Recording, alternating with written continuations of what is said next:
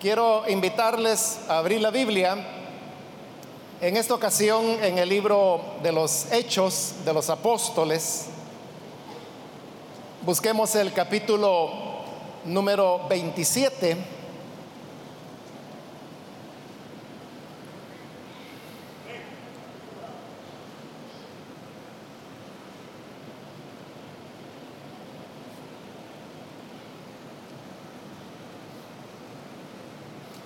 Bien, dice la palabra de Dios en el libro de los Hechos de los Apóstoles, capítulo 27 y versículo 25.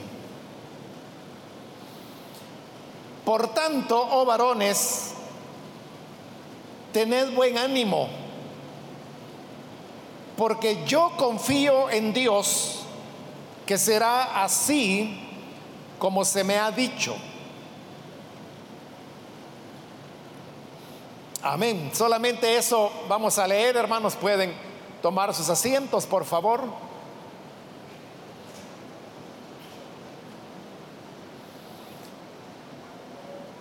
En esta oportunidad hemos leído en este capítulo 27 del libro de los Hechos. Y si usted es un lector de la Biblia y está familiarizado con este libro, sabrá que en este capítulo se nos narra la tempestad que arrastró al barco en el que Pablo iba juntamente con otras personas. Él iba en calidad de prisionero porque había sido capturado en Jerusalén y ahora estaba siendo enviado para Roma para que fuera el emperador quien lo juzgara lo cual era un privilegio que él tenía como ciudadano romano. Pero yendo por el camino, el barco, de repente se desata un huracán que, que toma la embarcación y la arrastra. Los marineros que tenían experiencia en eso del mar y de la navegación, Hicieron todo lo que estuvo al alcance de sus conocimientos y de sus capacidades para hacer que el barco saliera de la tempestad. Pero por mucho que hicieron, esto no fue posible. Y después de haber esforzadose por, por mucho tiempo, finalmente se rindieron y dejaron que fuera la tempestad la que arrastrara el barco. Así fueron llevados por el huracán y puesto que, que los cielos estaban nublados, porque era una lluvia incesante, dice la escritura que ellos no vieron ni el sol ni las estrellas. De manera que ellos no sabían si era de día, si era de noche. Y en esa época, hermanos, el poder ver las estrellas era fundamental, porque era sobre esa base que los navegantes podían orientarse, saber dónde estaban y orientarse en cuanto a la dirección que tenían que tomar para llegar a determinado lugar donde quisieran llegar. Es decir, que ellos estaban sin esperanza. De hecho, es lo que dice este libro de los hechos, que ya habían perdido la esperanza de sobrevivir.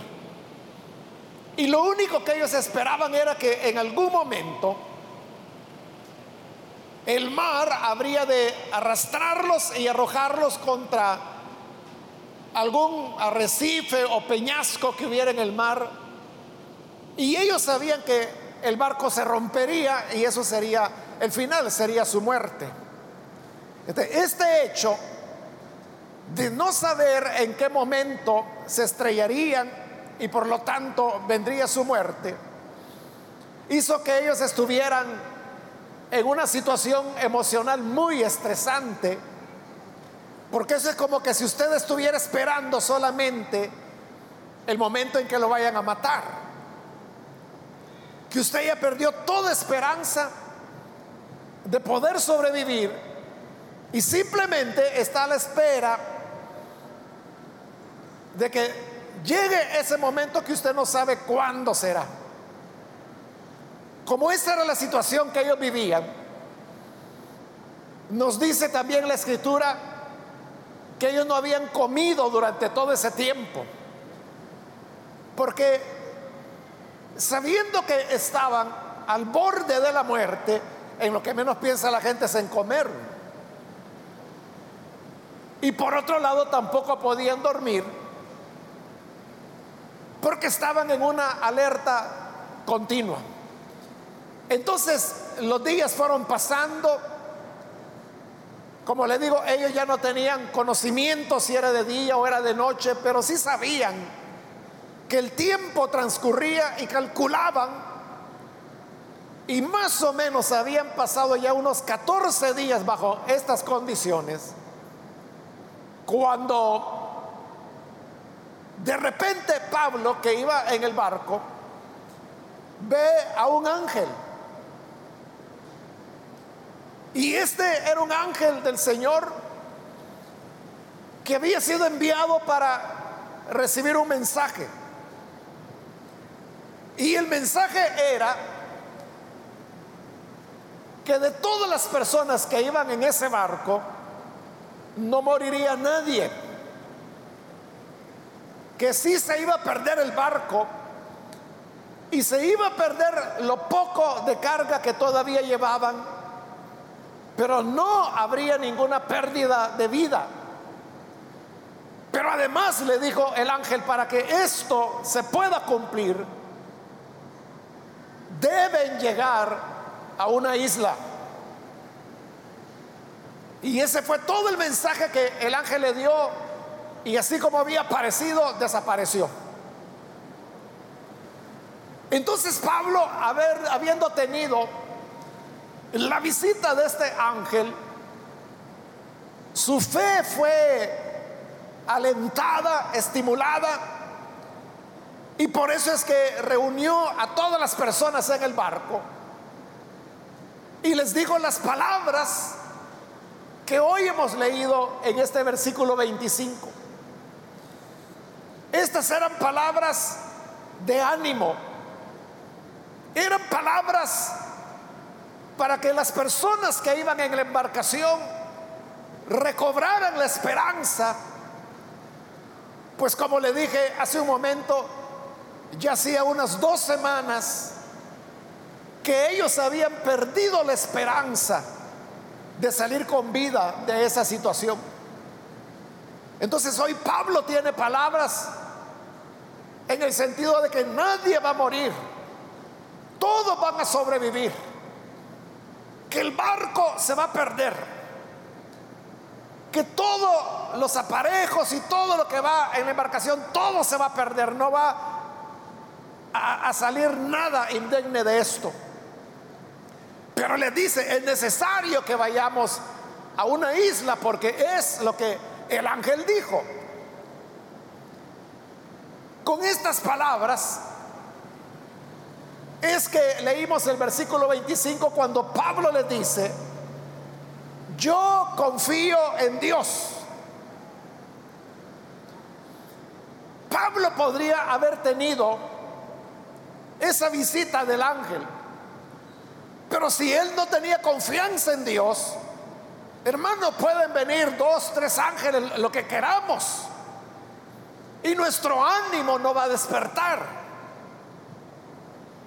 Parecido a lo que le ocurrió a Elías cuando entró en aquella depresión emocional, cuando fue amenazado a muerte. Recordemos que Tres veces se le apareció el ángel del Señor y las tres veces le llevaba alimento. Pero esto no fue suficiente para despertar el ánimo en el profeta Elías. En cambio, hoy en Pablo estamos viendo que él está animado. Y la razón por la cual está animado es, como lo acabo de leer, Porque él dice, yo confío en Dios. Y cuando Pablo dice esas palabras, él está declarando el motivo, la razón que lo mantiene a él con esa fuerza, con ese ánimo, no solo para él, sino que para los demás, para que puedan recobrar la esperanza. Toda esta razón era porque yo confío en Dios. Esas palabras, yo confío en Dios, son palabras, hermanos, que nosotros podemos decir con mucha facilidad.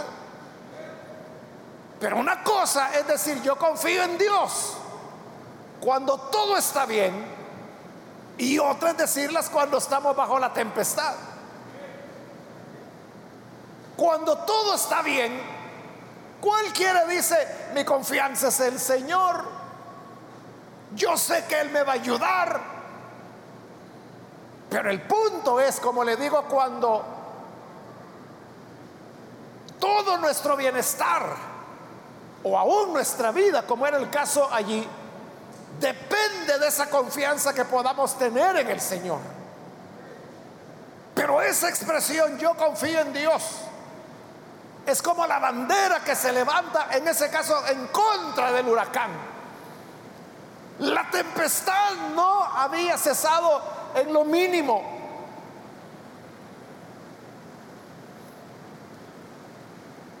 No es lo mismo, hermanos, que usted esté en tierra firme y que un huracán pasa por ahí. Eso puede durar tres, cuatro días, dependiendo la velocidad que el huracán lleve. Pero termina. El problema es que usted esté en el mar y que el huracán le vaya arrastrando por toda la ruta que lleva. Por eso es que usted sabe que cuando un huracán se acerca, por ejemplo, a nuestro territorio o en esta área centroamericana, nosotros lo sabemos, hermanos, con días de anticipación. Porque el huracán no se forma en el momento de llegar acá, el huracán se forma allá en el mar Atlántico, normalmente en la zona del Caribe, algunas veces incluso ella hacia el sur, acercándose a Sudamérica. Allí es donde se forman los huracanes. Pero en llegar a Centroamérica, hermano, eso puede tardar una o más, una semana o más días. Y uno oye las noticias de cómo el huracán se va acercando por las Antillas, que el huracán va por Puerto Rico, que va por Cuba. Y ya cuando va por ahí es cuando ya los expertos en el clima comienzan a, calcular cosas como por ejemplo la dirección, la velocidad, la intensidad del huracán. Y entonces dice, bueno, se va acercando a, aguas centroamericanas y para llegar acá puede tomarle otros tres, cuatro días.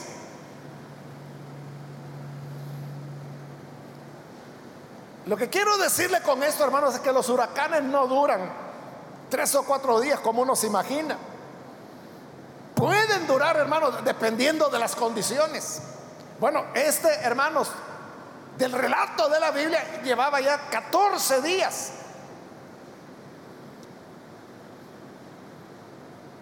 Pero estas palabras, yo confío en Dios, estaban basadas, hermanos, no en las características de la tempestad o que la velocidad de los vientos iba disminuyendo, no era nada de eso. La fe era en Dios. Yo confío en Dios. No importa, hermanos, cuáles sean las circunstancias que tenemos que enfrentar. No importa las adversidades que en la vida tengamos que afrontar o soportar. Son, hermanos, adversidades a veces que le hacen a uno perder, como en este caso la esperanza, toda esperanza. Y usted dice, ya de esta no voy a salir. Hoy sí de que ya para mí no hay salida, ya no hay remedio. Entonces las personas sienten que todas las puertas se les han cerrado y ya no hay forma de salir. Pero cuando las cosas se ponen así de difíciles, cuando la oscuridad es tan, tan densa como era en esta ocasión, siempre podemos decir, yo confío en Dios.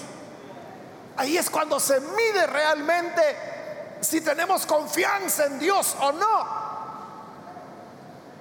Porque no nos queda más que esperar en Él. Pablo en sus cartas, él narra de cómo él había tenido que enfrentar oposición en su ministerio. Y en una ocasión él dijo, ya habíamos perdido la esperanza de salir con vida. La esperanza ya la había perdido, pero no había perdido la fe. Porque él dice, perdimos la esperanza de salir con vida, pero confiamos en Dios que resucita a los muertos. Es decir, él ya daba por hecho, de esta no salí, aquí ya me mataron. Pero no importa, decía, yo sigo creyendo que Dios puede resucitar a los muertos. Así que ni modo, no lo puedo impedir que me maten, pero ya muerto, el Señor me va a resucitar. Esa es fe. Eso es tener confianza en Dios. Por eso le digo, la confianza en Dios es algo que se mide en los momentos de dificultad.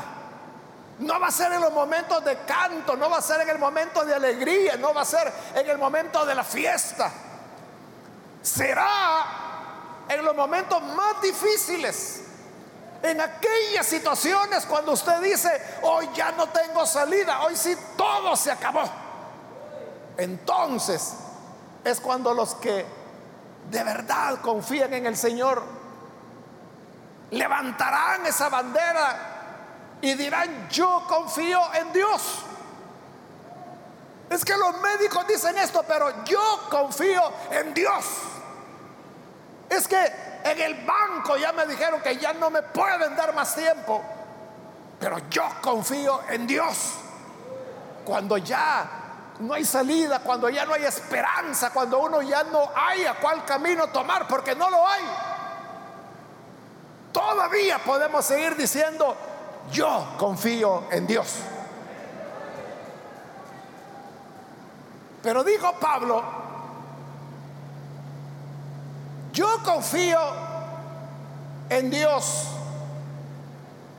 que será así como se me ha dicho. Es decir, la palabra que Dios le había enviado a Pablo a través del ángel. Pablo dijo, yo confío que así será como se me dijo. Dios no va a enviar a un ángel de paseo. Si Dios envió su ángel, para que viniese a esta embarcación en medio de la tempestad. Es porque eso es verdad. Entonces yo confío en Dios, que será así como se me ha dicho. Es decir, que esa confianza en Dios, hermanos, no es una confianza que uno tenga colocada o basada sobre nada. La confianza debe ser en lo que Dios nos ha dicho. Claro, en el caso de Pablo era un ángel quien le dijo la palabra de Dios, el mensaje de Dios. Pero Dios puede hacer eso, Dios puede enviar un ángel. O Dios puede hacerlo hablándole directamente a usted. O Dios puede hacerlo a través del consejo de una persona madura en la fe. Pero la mayor parte de las veces que Dios nos hable, Él nos hablará a través de la Biblia, a través de su palabra. Y usted sabe que en la Biblia, hermanos, hay muchas cosas que el Señor dice.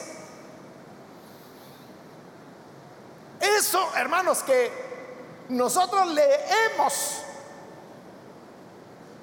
es aquello en lo cual debemos confiar. En otras ocasiones, hermanos, he contado esta anécdota de un hermano. Bueno, él, antes de tener su conversión, él nació en un hogar cristiano. Sus padres eran creyentes, cristianos evangélicos, y a sus hijos ellos los criaron en el temor de Dios, yendo a la iglesia, yendo a la escuela dominical. Entonces él tenía cierto conocimiento de la palabra, pero cuando llegó a su adolescencia, se convirtió en un joven rebelde y comenzó a andar en malos pasos. Estos malos pasos lo llevaron a la cárcel. Fue a parar a prisión. Y estando prisionero, usted sabe que las cárceles pues no es un lugar agradable. Él estaba abatido, destruido. Pero estando ahí en la prisión, un día vio un papelito que estaba tirado y él lo recogió. Y cuando lo recogió, él notó que este era este papelito era un pedazo de una página de la Biblia. Él sabía que era la Biblia porque desde niño la había conocido. Y en ese pedacito había un versículo que está en el capítulo 1 del libro de Apocalipsis. Y lo que dice es, bienaventurado el que lee las palabras de este libro. Eso es lo que decía, bienaventurado el que lee las palabras de este libro. Y era en ese pedacito de papel donde estaba impreso ese versículo. A saber qué había pasado, ¿verdad? Quizás a alguien le regalaron una Biblia, un Nuevo Testamento, la rompieron. A saber, la cosa que ahí estaba en la prisión. ¿Y sabe qué hizo él? Él se agarró de ese solo versículo y lo guardó. Y él dijo, esto es para mí. Porque aquí dice que es bienaventurado, es feliz, es dichoso el que oye las palabras de este libro, de como yo estoy leyendo este libro, aunque sea en un papelito, soy dichoso, soy bienaventurado. Y creyó él esa palabra. La creyó. El hermano estaba condenado a cadena perpetua. Seis años estuvo preso y salió. Y no porque se haya escapado, sino que fue un procedimiento judicial. Hubo una amnistía en, esa época y él salió. O sea, cuando él pensaba que toda su vida, bueno, ahí estaría preso todavía porque él aún vive, este hermano del cual le hablo. Y es un ancianito de más de 70 años, pero todavía estuviera preso, ¿verdad? Pero solo fueron seis años. Claro, seis años se sienten, ¿verdad? Pero contra cadena perpetua es un milagro. Entonces, ese es el punto, hermanos, que así como ese versículo, la Biblia tiene otros pasajes. Usted se puede tomar de la palabra, porque eso, hermanos, la Biblia cobra sentido dependiendo la necesidad que usted está viviendo. Y por eso es que versículos que a alguien no le dicen nada, por ejemplo, yo no sé cuántas veces usted ha leído Apocalipsis capítulo 1 y ha pasado por ese versículo que dice bienaventurado el que lee las palabras de este libro. Y usted ni atención le ha puesto. Pero para este hombre que en ese momento estaba preso, fue su vida, fue su esperanza. igual puede ser que haya versículos que en determinados momentos de la vida cobran una, un valor especial. Quizás el pasaje que dice, cree y serás salvo tú y tu casa. O tal vez el pasaje que dice, joven fui y he envejecido y nunca he visto a un justo desamparado ni a sus hijos que mendiguen pan. O quizás pueda ser el libro de Éxodo cuando dice, yo soy el Señor tu sanador. O pueda ser, hermanos, el pasaje que dice, el que beba del agua que yo le daré, no volverá a tener sed jamás. En fin, hay tantos pasajes en la Biblia que yo pudiera pasar, hermanos, diciéndole uno tras otro, tras otro, tras otro versículo. Pero lo que verdaderamente importa es aquella palabra que en su necesidad para usted significa una luz, significa una lumbrera. Ya le he contado otras veces otra historia de otro hombre. No voy a entrar en detalles porque si no se me va el tiempo, pero ese versículo, hermanos, que años atrás fue como el lema de nuestra iglesia, reconciliados con Dios, que está en segunda de Corintios. Bueno, este hombre a matarse iba, a matarse, estaba esperando, la idea de él era tirarse a la llanta de un autobús, esperando el autobús que llegara para tirarse estaba. Cuando leyó el versículo, reconciliados con Dios. Pero eso para él fue todo el mensaje. Él sintió que era Dios que le estaba diciendo, reconcíliate conmigo. No tienes que quitarte la vida, no tienes que matarte. Lo que necesitas es a mí. Reconcíliate con Dios. Por eso le digo, el pasaje realmente no importa. Lo que importa es que en ese momento de necesidad, esa palabra a usted le ilumina. Esa palabra le llena de esperanza. Ese versículo le vuelve el ánimo, la sonrisa. Y es lo que Pablo decía, yo confío en Dios, en que será hecho así como se me ha dicho.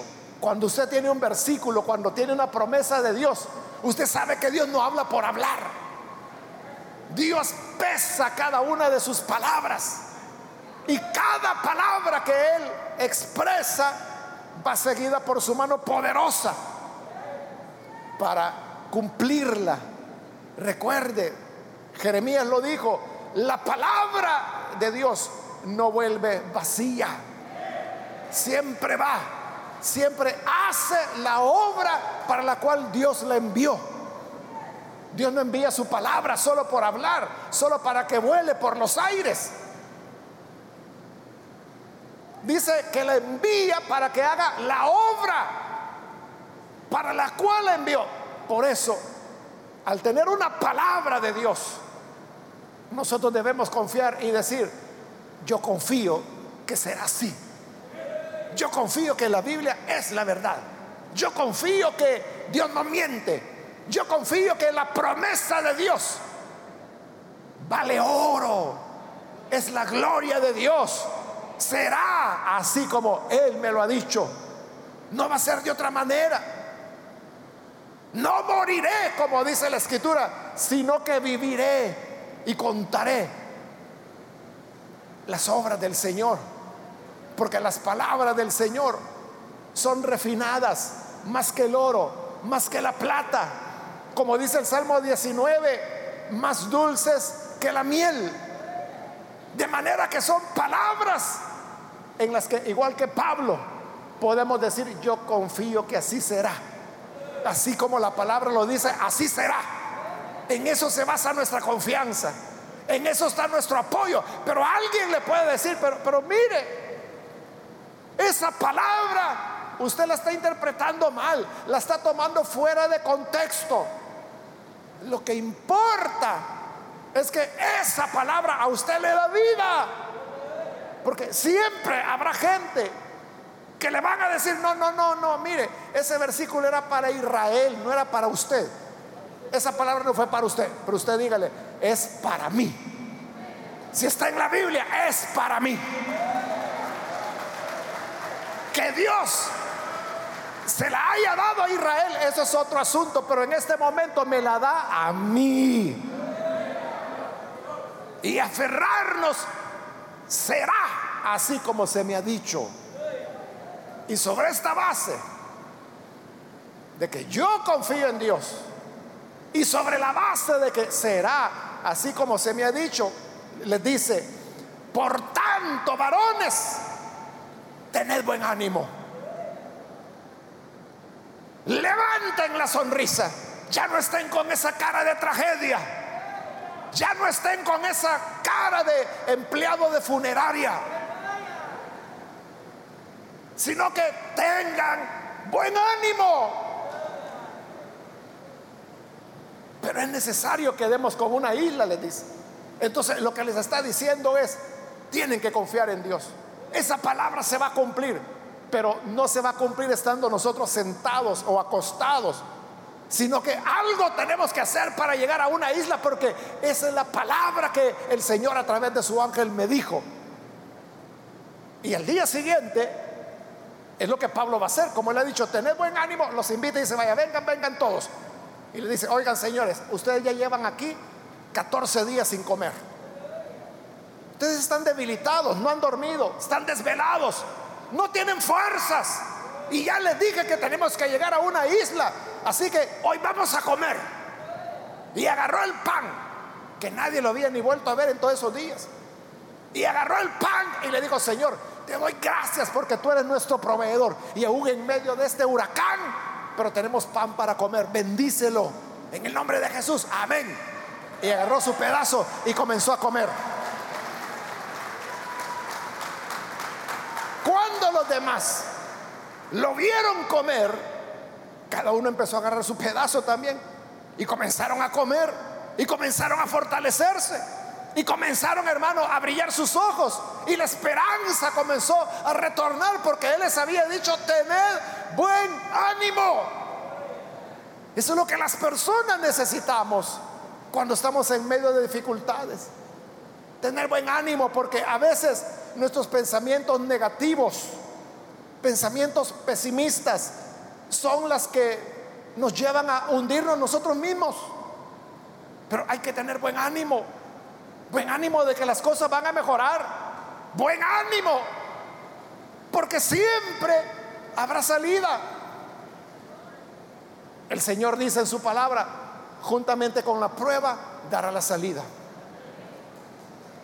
Si quiere, agárrese de esa palabra. Señor, tú has dicho, tu palabra dice que juntamente con la prueba darás la salida. Yo estoy aquí en la prueba, muéstrame la salida. ¿A dónde está la salida? Yo sé que esa salida ya la diste junto con la prueba, pero ¿a dónde está? Pero tenga buen ánimo, levántese, báñese, sonría, ore, venga al culto, no se quede allá, hermano, en la casa desanimado, dejándose crecer la barba. O la hermana ahí decepcionada que ya ni, ni, el camisón se quita ya. Hay que tener buen ánimo. Pero usted me dirá, ay Dios, es que usted no sabe lo que yo estoy viviendo. No, no lo sé. Pero yo sí sé que aquí dice la Biblia yo confío en Dios. Será así como se ha dicho. cuando uno se basa en que Dios es real, que yo confío en Él y que su palabra no miente, sino que es real, entonces yo puedo tener buen ánimo. Puedo tener buen ánimo. No sé si usted lo sabe de que Martín Lutero, ese gran hombre de Dios, que marcó la historia del cristianismo, en su época fue conocido como el león de Wittenberg, le decían. Porque era, así se llamaba la ciudad donde él vivía, Wittenberg. Y le decían el león porque era aguerrido, era un hombre, hermano, apasionado. Si usted ha leído libros de Lutero, sabrás cómo era él. Pero la realidad, hermano, es de que Lutero era un hombre depresivo. Él caía en depresiones emocionales con bastante frecuencia. Y los historiadores dicen que cuando Lutero entraba en estas depresiones, su esposa, que se llamaba Catherine, eh, y sus hijos lo que hacían era que escondían todo lo que tuviera filo en la casa, porque tenían temor que él se fuera a matar, porque se hundían en depresiones tremendas. Pues un día estaba en una de esas sus depresiones. Y entonces su esposa se vistió de negro, se vistió de luto y salió a seguir haciendo las cosas que tenía que hacer en la casa. Y cuando Lutero la vio que andaba de negro, le, dijo, oye, ¿qué pasó? ¿Se murió alguien? Sí, le dijo. Y Lutero sorprendió, ¿pero quién? ¿Quién se murió? Se murió Dios, le dijo su esposa. Y le dice, mujer, estás loca, ¿cómo vas a creer que Dios se ha muerto? Sí, le digo, Dios se murió. No, Dios no muere, Dios es eterno. Dios vivirá por siempre, nosotros nos vamos a morir, pero Él vive para siempre. Entonces le dijo su esposa, entonces si Dios está vivo, ¿por qué actúas como que si estuviera muerto? Lutero entendió. Lutero entendió lo que le está, el mensaje que quería decirle, ¿verdad? Y el mensaje era, si está vivo, ¿cuál es el problema? Si está vivo, ¿por qué te deprimes? Si está vivo, ¿cuál es tu preocupación? Usted sabe que hay personas que si los deja la novia o los deja el novio, se quieren morir. Ay, no. ¿Y ahora qué voy a hacer? ¿Cómo voy a vivir? Igual que viví antes de conocerle. Pero como la gente así es, ¿verdad? no, es que yo sin ella no puedo vivir. ¿Por qué? ¿Por qué no puede vivir sin una persona? ¿Por qué es su pulmón artificial? ¿Por qué es su riñón? ¿O, o por qué? Todo es una cuestión mental. Aquí en El Salvador hubo un caso muy, muy triste, hermanos, de un hermano que cantaba alabanzas cristianas y cantaba muy bien. Se suicidó por eso. No porque la esposa lo hubiera dejado, él era casado, sino que porque la esposa había entrado en comunicación con otra persona, pero que vivía fuera del país. Entonces, cuando él se enteró, eso fue todo, eso lo mató, ¿verdad? De que cuando él, se dio cuenta de que su esposa no era una relación de amorío la que su esposa tenía, era solo que había conocido a alguien y él se dio cuenta, fue y se ahorcó, se mató. Triste, muy triste el caso, ¿verdad? Pero entonces Dios se murió. Dios se murió. Es que nosotros no podemos poner nuestra felicidad o nuestra vida en las manos de nadie, solamente en las manos de Cristo.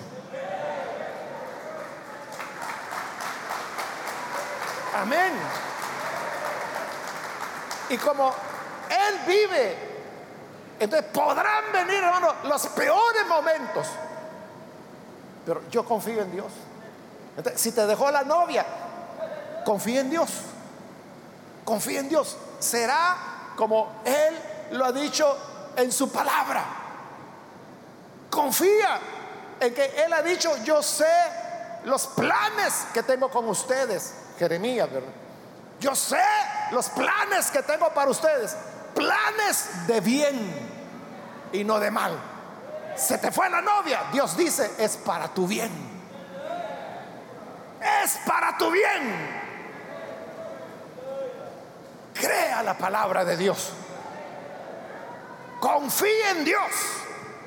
En tu dolor, confía en Dios. Será así como Él lo ha dicho. Así que ten buen ánimo. Amén. Adelante, hermano. Adelante, hermana. A veces, bastantes, es triste, pero con frecuencia, bastante frecuentemente, hermanas me dicen, hermano, fíjese que mi esposo se fue con otra. Entonces yo le digo, dele la vuelta a la página, cierre ya esa etapa de su vida, ya no esté pensando, ¿y dónde estará? Y algún día va a volver. Cierre ya ese capítulo y enfóquese en eso de que ahora de aquí en adelante es usted y sus hijos. Entonces, en eso enfóquese. Y va a salir adelante ya no tiene que estarse lamentando. Suénese la nariz, peínese, véngase al culto, alabemos a Dios, confíe en Dios que será así como Él le ha dicho. Tenga buen ánimo. Adelante, hermanos. Que no se quede nadie. Tengamos bien buen ánimo. Esto caracteriza a los hijos de Dios aún en los peores momentos. Aquí tiene a Pablo, hermano, almorzando, cenando, desayunando, a saber qué era, porque no se veía ni sol ni estrellas. Pero él dijo, hay que comer, porque tenemos que llegar a la isla. E hizo comer a todos. Y cuando llegó la hora, hermanos, que se acercaban a la isla, él toma el liderazgo. Y él le dice al guardia, al soldado romano, el oficial romano que era el que de verdad estaba al mando. Pero él le dice, mira, no dejes ir a los marinos porque se querían escapar en el barco, en, la lancha salvavidas. No los dejes ir porque si se van, ahí sí nos vamos a morir todos, pero que se queden. Ustedes dejaron ir el barco salvavidas, imagínense. Dejaron ir el barco, la lancha salvavidas en medio de una tempestad. ¿Quién hace eso, hermano? Ese es como aquel que ve un avión que se va a estrellar y lo que hace es que tira el paracaídas, se deshace de él. O sea, ¿por qué lo va a tirar? Está loco. No, está confiando en que Dios le ha dicho, van a aterrizar bien, no va a haber problema. Y eso es lo que Dios le había dicho, nadie se va a morir, pero si llegan a la isla.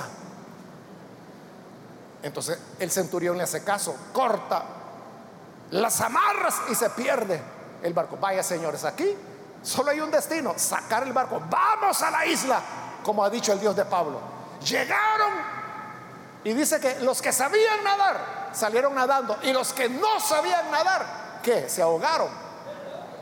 No, dice que unos en tablas, otros en pedazos de la barca, aunque sea chapaleando como decimos, pero llegaron, nadie murió. Todos se salvaron, porque la palabra de Dios siempre es realidad. Así que hermano, no importa cuál sea tu huracán, ten buen ánimo, confía en Dios, será hecho así como se te ha dicho. Vamos a cerrar nuestros ojos y antes de orar, hermanos, yo quiero invitar a las personas que todavía no han recibido al Señor Jesús como Salvador, pero usted necesita recibir hoy a Cristo le voy a invitar para que allí en el lugar donde usted se encuentra pueda recibir al Señor Jesús y para eso solamente póngase en pie allí en el lugar donde se encuentra. Y nosotros lo que queremos es orar por usted, pero queremos saber si hay alguien que necesita recibir a Jesús. ¿Quiere hacerlo? Póngase en pie en este momento. Queremos orar por usted. Venga al Hijo de Dios porque en Él hay vida, en Él hay palabras que nos darán ánimo cuando más lo necesitemos. Hoy mismo, si usted está pasando por una dificultad grande, quizás una enfermedad, una crisis familiar, una crisis matrimonial, un problema con sus hijos, un problema con sus padres, un problema laboral, confíe en Dios. Confía en Dios. ¿Quieres confiar en Él? Recibe a Jesús en tu vida. Ponte en pie y vamos a orar por ti. Cualquier amigo o amiga que necesita a Jesús, póngase en pie en este momento. Hoy es la oportunidad para poder recibir a Jesús. Muy bien, de este lado hay un jovencito, que Dios lo bendiga. Alguien más que necesita venir al Señor puede ponerse en pie. Hay otra persona. Venga al Hijo de Dios para que pueda hoy tener un encuentro con el Señor. Muy bien, ahí atrás también hay otra persona, que Dios lo bendiga. Quiero invitar, hermanos, a hermanos o hermanas que se han alejado del Señor, pero hoy necesita reconciliarse. Ya vio, no vale la pena el pecado, haberse enfriado, no vale la pena. ¿Quiere reconciliarse hoy? Póngase en pie también. Póngase en pie para que oremos por usted y así pueda reconciliarse con el Señor. ¿Hay alguna persona? ¿Hay alguien que necesita venir a Cristo? Reconciliarse. Voy a hacer ya el último llamado porque debo terminar, pero hago ya la última invitación. Si hay alguien más que necesita recibir al Señor Jesús o necesita reconciliarse, póngase en pie. Y esta fue ya la última invitación que hice. Vamos a orar en este momento.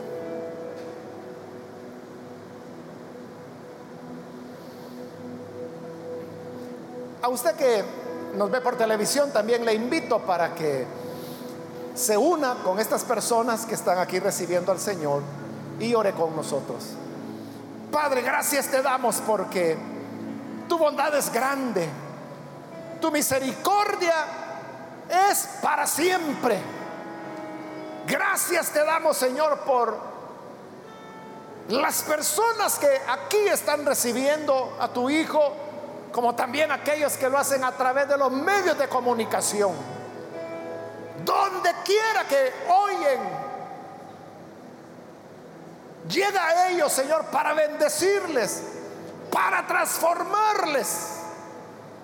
Y que tú puedas estar al lado de ellos, como lo estuviste con Pablo y como lo has estado con tu pueblo, donde quiera que la vida nos ha llevado.